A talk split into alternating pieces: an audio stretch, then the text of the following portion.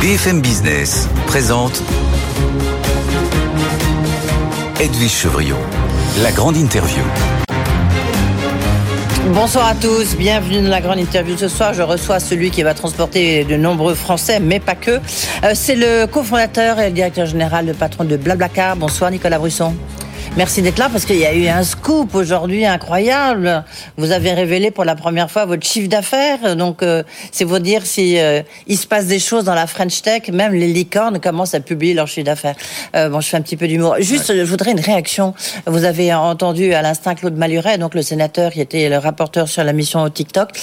Vous qui êtes, euh, bah, vous êtes né, vous êtes baigné, euh, vous êtes comme Astérix, vous êtes tombé dans la, enfin Obélix, tombé dans la potion magique. Est-ce que vous estimez euh, qu'il faut interdire TikTok ou pas parce que justement, c'est le contrôle est quand même assez étrange, on va dire. Non, j'ai pas d'opinion particulière sur sur TikTok. J'ut- J'utilise pas TikTok. Je suis pas ça de près, pour être très honnête. Ouais. Donc, j'ai pas d'opinion particulière sur TikTok. Ensuite, est-ce qu'on doit de plus en plus réguler ces plateformes? C'est évident, et je pense que c'est en train de se faire. Et c'est ce qu'on voit souvent. Il y a toujours un, un peu un retard de phase entre l'utilisation et euh, la régulation. Ouais. Alors, Blablacar, je disais pour la première fois, vous avez publié votre chiffre d'affaires, euh, 197 millions pour 2022. Il faut dire que vous revenez de loin, euh, parce que vous, la crise de la Covid, eh ben, évidemment, pour vous, ça vous a arrêté. Et puis, en plus, vous avez dû euh, couper votre bras russe, donc qui était un marché très important pour vous. Donc là, enfin, vous respirez. Juste avant de rentrer dans le dur du dur, on peut regarder comment ça se passe, les réservations pour cet été, comment vous avez le sentiment que ça soit aussi bien sur Blablacar euh, que sur vos, les bus? Oui, ça reste. En fait, ce qui est intéressant, c'est que l'été et de manière générale 2000 2023 reste assez compliqué à, à prédire parce qu'on est encore dans cette dynamique post-Covid. Donc, on a une dynamique 2022 qui est vraiment le le retour à la normale, mais qui n'était pas la même normale qu'avant, parce qu'on a des prix d'essence euh, qui ont explosé, on a de l'inflation, etc. Donc on n'est pas tout à fait dans la même dynamique. Donc là, c'est la première année 2023 qui est qu'on va pouvoir enfin comparer à 2022 dans cette nouvelle normale. Maintenant, on attend quand même des chiffres plutôt records sur la France cet été. Donc, en gros, on va attendre 3 millions, un peu plus de 3 millions de covoitureurs, un peu plus d'un million euh, de, passagers dans les bus, qui devrait en faire une année, euh, la meilleure année en France. Et à l'international, ce sera clairement la meilleure année parce qu'on a plus de croissance hors Europe qu'on en a en Europe. En 2022, vous aviez 18 millions de voyageurs. euh, euh, c'est quand même beaucoup. Vous pensez que vous allez euh, je sais pas, atteindre la barre des 20 millions? Alors, pour, pour préciser les chiffres, non, on avait en, en, en 2022, c'est un peu plus de 22 millions de personnes, comme vous et moi, Ouais. qui ont voyagé en tant que passagers. Et on a à peu près 7-8 millions, si je me trompe pas, de, personnes qui ont utilisé le service en tant que conducteur. Si on regarde la volumétrie voyageur, on est quelque part entre 80-90 millions de voyages entre les passagers et les conducteurs hein, sur 2022. Donc c'est ça la volumétrie globale. Là, là euh, bah, évidemment, c'est un peu trop tôt pour savoir exactement le nombre de, de réservations sur Blablacar.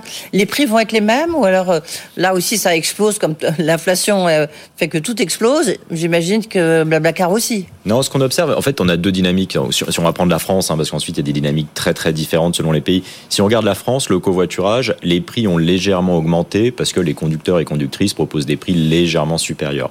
Mais finalement, c'est assez faible et ça suit à peine l'inflation sur le covoiturage. Et on est sur des prix relativement fixes. C'est-à-dire que généralement, le covoiturage est très attractif pendant l'été parce que les trains, les bus sont pleins, sont chers, etc.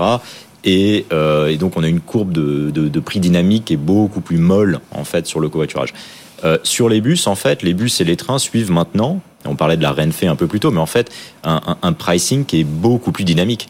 Donc en effet, on a des prix qui peuvent aller de 10 euros à 70, 80 euros, enfin comme sur le comme sur le train finalement. Et généralement, oui, on, on, on voit que l'ensemble du marché a augmenté les prix et la demande de manière générale a augmenté avec ça. Et votre commission, la commission Blablacar, elle a augmenté? Non, la commission est stable. Donc en fait, la, la partie qui en effet génère notre chiffre d'affaires, hein, parce que notre Bah, parle de chiffre le d'affaires, chiffre d'affaires, c'est il est basé là-dessus, hein, Voilà, oui. C'est cette commission. Donc C'est on- des revenus presque. Voilà. Exactement. Donc nous, quand on parle de chiffre d'affaires, de chiffre d'affaires, on parle de commission, on parle pas du volume d'affaires qui est l'ensemble transacté. Ça, ça n'a pas changé.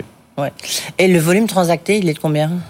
Comme vous dites. Le volume transacté au niveau global, si on regarde 2022, on va être autour de 850-900 millions d'euros à peu près. On est pas, on s'approche du milliard d'euros transactés au niveau global. Oui, donc c'est pour ça que quand on dit euh, 197 millions, euh, vraiment, c'est des revenus euh, C'est vraiment les pour revenus. vous, euh, Exactement. pour, euh, pour Blablacar. Exactement. Et peut-être pour rappeler le, le- le business model, nous on prend une commission sur les transactions, mais on n'est pas à proprement parler un opérateur dans le sens où on ne possède pas de bus, on n'embauche pas de conducteur de bus sur la partie bus, et évidemment le covoiturage, on n'embauche personne, euh, donc on est vraiment une place de. Il y a combien de personnes référencées euh, aujourd'hui chez Blablacar qui peuvent qui peuvent justement qui se sont inscrits, qui se sont inscrits? Aujourd'hui, ça doit être servir de conducteur. Alors, qui peuvent servir de conducteur ou de passager, parce que finalement, quand on, quand on s'inscrit, on s'inscrit en tant que membre de la, de la plateforme et de la communauté. On en a plus de 110 millions inscrits. et en France? Et en France, on doit être à 22, 23 millions. C'est à peu près. En, gros, qu'on regarde en termes de communauté ou en termes d'usage, la France représente à peu près un petit quart de l'activité globale. Ouais. Alors justement, si on garde un petit, on jette un petit coup d'œil sur ce qui se passe à l'international, donc la Russie, c'est terminé? La Russie, l'activité, on en avait euh, déjà parlé, finalement ça n'a pas changé. Donc, donc la Russie, on a arrêté d'investir, l'activité est complètement isolée. Aujourd'hui, c'est une partie assez faible en fait hein, de, de l'activité et, euh, et, du chiffre d'affaires. Mais on, a toujours une présence indirecte, mais on a toujours une présence aujourd'hui en Russie, mais qui est complètement locale en fait. Hein. donc toute le... Quels sont les autres gros marchés dorénavant pour vous, pour Blablacar les, les, les, plus gros marchés, donc si on regarde l'Europe, France-Espagne, ensuite on va avoir Allemagne euh, et, et la Pologne. Ensuite, la moitié aujourd'hui de l'activité, même un peu plus de la moitié de l'activité est hors Europe. Et ça va être Brésil en numéro 1, Inde, Mexique, et puis ensuite derrière, c'est une multitude de pays avec la Turquie et puis des pays un petit peu plus petits, mais qui forment, euh, qui forment un tout assez, euh, assez conséquent. Et comment, par exemple, au Brésil, vous avez combien Parce que c'est un énorme pays, euh, vous avez combien d'inscrits sur votre plateforme? Au, Brésil, aujourd'hui, on a, on a dépassé les 10 millions d'inscrits avec une activité par membre qui est supérieure, parce que c'est une communauté plus jeune. En nombre de passagers, d'ici la fin de l'année 2024, le Brésil est plus gros que la France. Donc la France ne sera plus le plus gros pays à partir de, l'an prochain, en gros. Hein. Ah ben, pourquoi, euh, pourquoi c'est toujours un, gros mot de, de, donner des chiffres lorsqu'on est une, dans la French Tech, lorsqu'on est une licorne, Nicolas? Des chiffres d'affaires. Bah, chiffres d'affaires, bah, je sais pas, même euh, des euh, revenus, des, enfin voilà, ce qu'on demande à tout patron qui, qui est ici, sauf, bah, sauf à des gens comme vous. Parce que vous nous dites, ah ben non, désolé, on ne donne pas nos chiffres.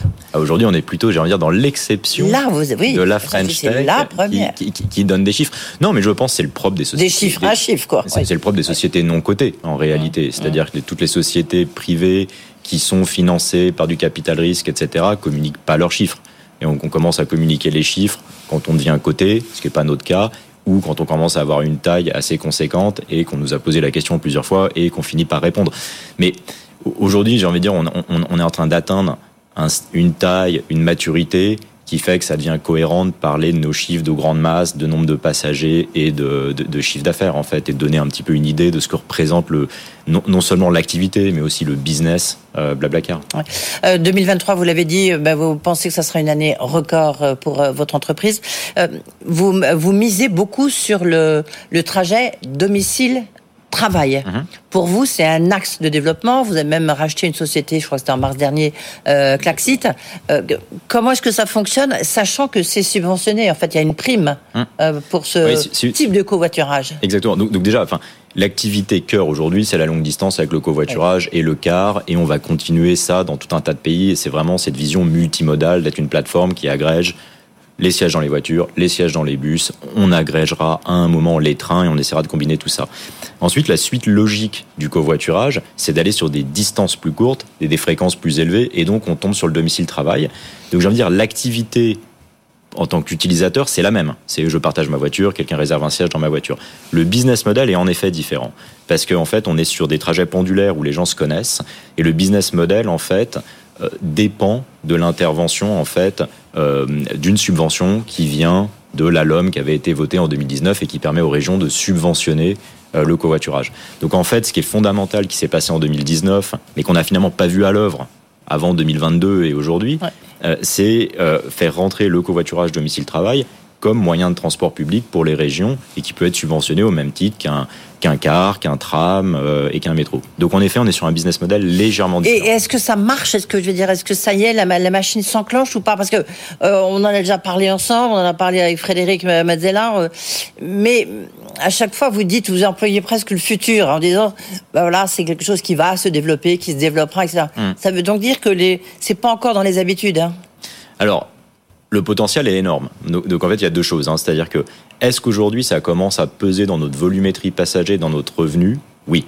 Donc aujourd'hui, on commence à peu près 10% de l'activité Blablacar en chiffre d'affaires cette année, voire plus, va être générée par du domicile travail. Donc ça commence à être, on n'est plus dans l'épaisseur du trait, ça commence vraiment à compter. en nombre de passagers transportés, c'est en train d'exploser. Donc là, on va faire à peu près 100% de croissance, doubler entre 2022 et 2023, voire plus. Donc c'est en forte accélération. Maintenant, quand on compare ça au potentiel, c'est-à-dire qu'on parle de 17 millions, alors il y a plusieurs chiffres, 15, 17 millions de Français tous les jours utilisent leur voiture pour faire du, domicile travail. Le covoiturage là-dedans est extrêmement petit. On parle de 100 000, 200 000 trajets, donc on est encore dans les balbutiements euh, de ça. Mais encore une fois, je pense que ça marchera avec un bon produit, c'est ce qu'on essaye de faire avec une volonté politique qui est aujourd'hui en place. Hein. Donc il y a les outils, il y a la LOM, il y a une volonté politique, il y a un plan covoiturage qui a été lancé euh, en, début d'année. Et ensuite, les régions commencent maintenant à s'emparer de ça et commencent à subventionner du covoiturage. Et puis plus ça marche, plus ça va être subventionné. Donc non, moi je suis... Je pense qu'il y a Il faut combien de temps, à votre avis, pour que ça se développe Je sais pas, c'est... Ça se développe là, maintenant. Enfin, oui, oui, mais pour ça, les chiffres. ça rentre vraiment... Euh, ça soit significatif, voilà. Je sais pas, c'est quand même des effets boule de neige en fait qui accélèrent, mais euh, quand on commence à avoir des chiffres de plus de 100 000 qui doublent tous les ans, je pense d'ici 2, 3, 4 ans, euh, ça sera relativement important le mode de transport. Il y a justement, il y a votre concurrent Flixbus, euh, l'allemand, qui vous attaque là-dessus, enfin qui attaque le dispositif d'État de, de, cette prime versée. Vous, ça vous inquiète? Non. Non. Ça n'a pas beaucoup de sens. En fait, c'est un dispositif qui est là pour. Alors, le dispositif, c'est quoi? C'est inciter des conducteurs et des conductrices à se mettre au covoiturage. Et au bout d'un certain nombre de covoiturages, principalement sur le domicile-travail, qui a à peu près rien à voir avec les trajets à longue distance, euh, le covoitureur, en fait, reçoit 100 euros de bonus.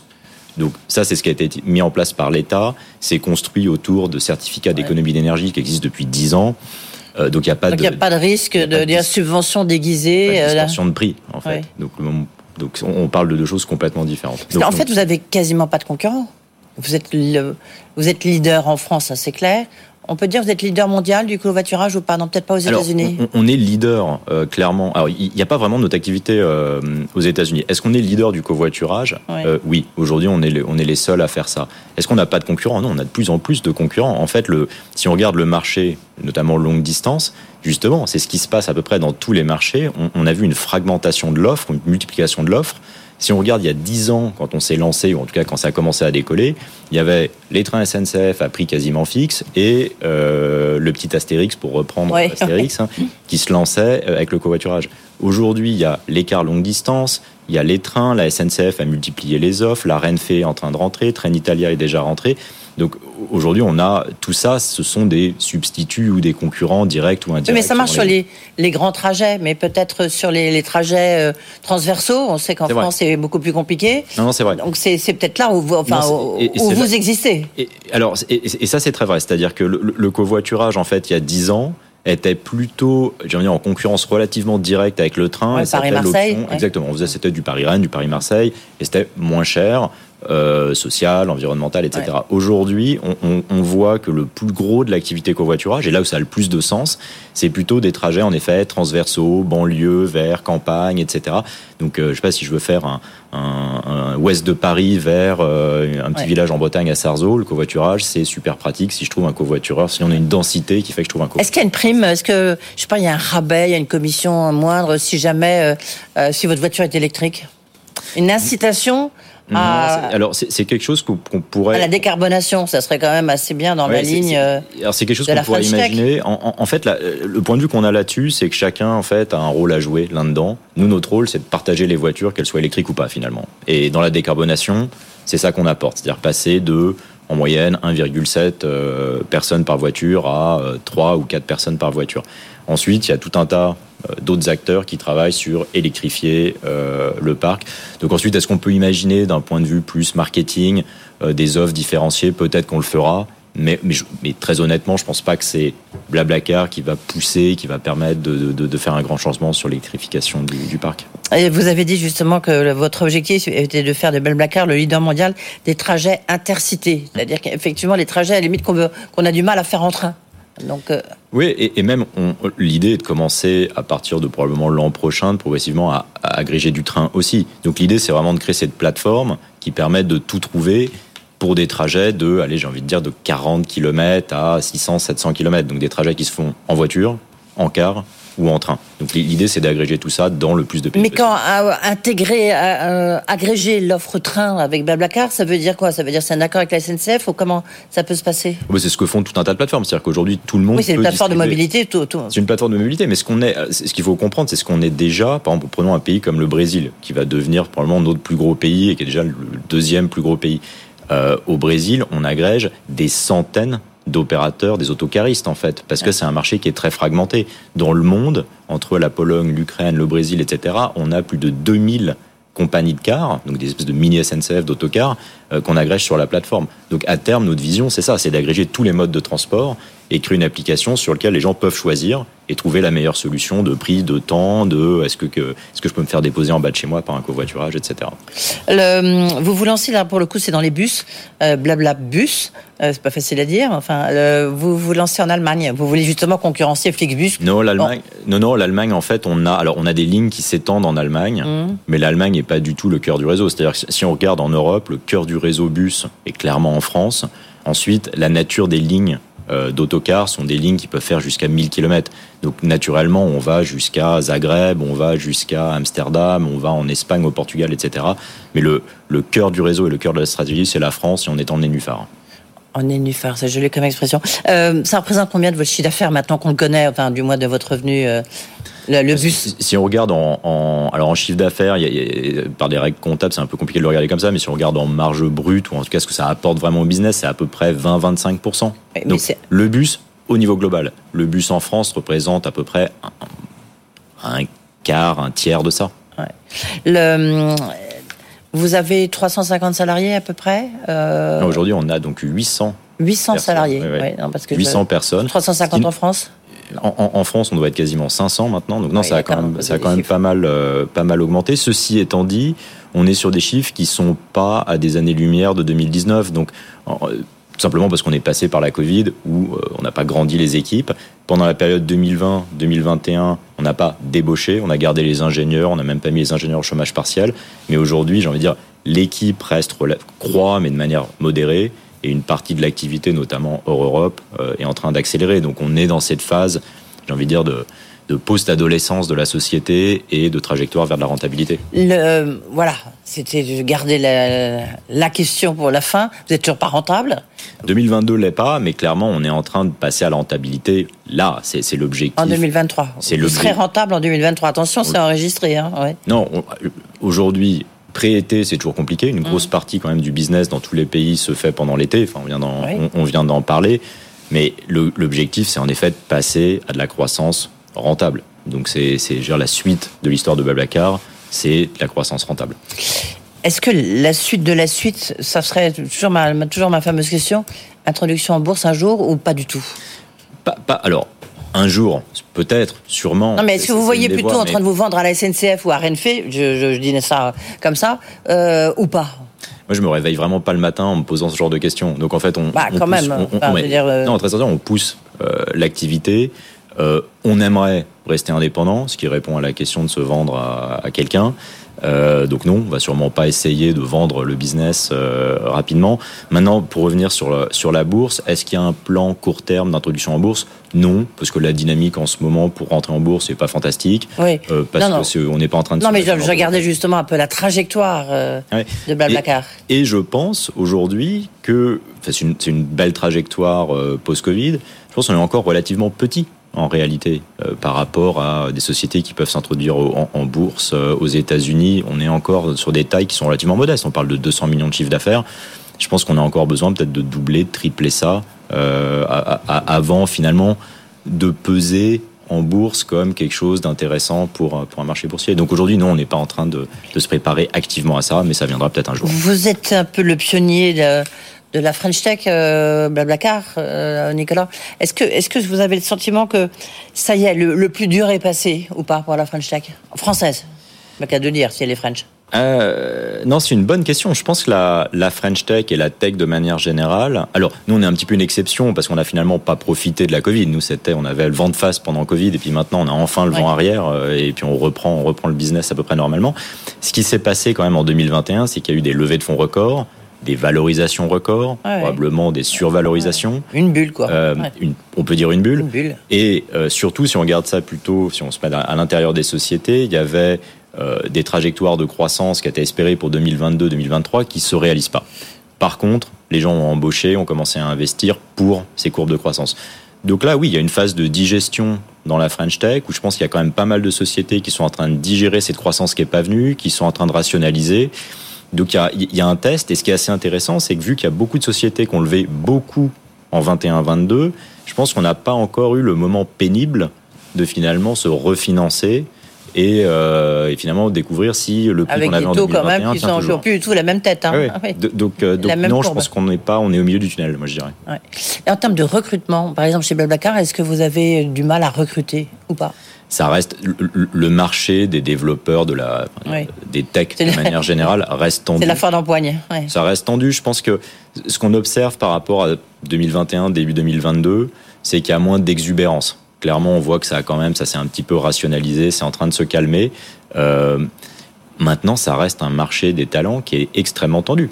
Euh, et sur la tech en particulier. Donc, donc aujourd'hui, on peut pas du tout dire, si, si on est développeur, on cherche pas du travail très longtemps. hein. Ouais. Ça c'est clair. Et les salaires, ils ont augmenté Et les salaires augmentent. Oui, oui. Ouais. Ah oui, ça on le voit, on le voit très clairement sur, ces, enfin, sur l'ensemble de la masse Oui, mais salariale. donc à terme, il faudra bien que vous augmentez votre commission, parce que sinon votre équation, elle serait intenable. Bah, Il y a le volume quand même. On travaille surtout sur le volume, nous. hein. Ouais. Donc, euh, qui- ah le, aujourd'hui, la croissance pour nous est portée principalement par des effets volume, aussi par des effets prix, mais je veux dire, sur les taux de croissance sur lesquels on est, c'est le volume qui domine. Et on sent, Nicolas Brusson, que vous avez retrouvé un peu euh, de la confiance, euh, que les choses vont beaucoup mieux et que là, ça y est, maintenant, vous avez tracé euh, une, une courbe, euh, mais ascendante cette fois-ci. Ascendante, après, en effet, un parcours, on va dire, non linéaire. Oui, on Euh, peut dire ça comme ça, les montagnes russes. Euh, merci beaucoup, Nicolas Merci. Brusson, d'avoir été avec nous, donc euh, cofondateur, directeur général de Blablacar. Voilà, euh, c'est la fin de cette interview. Tout de suite, la French Tech. Évidemment, si vous voulez euh, réécouter Nicolas Brusson, le petit QR code s'affiche comme tous les soirs pour ceux qui l'ont à la télévision. Sinon, sur le site de BFM Business en replay. Et puis surtout, restez sur BFM Business. On part tous à Aix-en-Provence pour les rencontres économiques avec des interviews, des débats passionnants. Bonne soirée.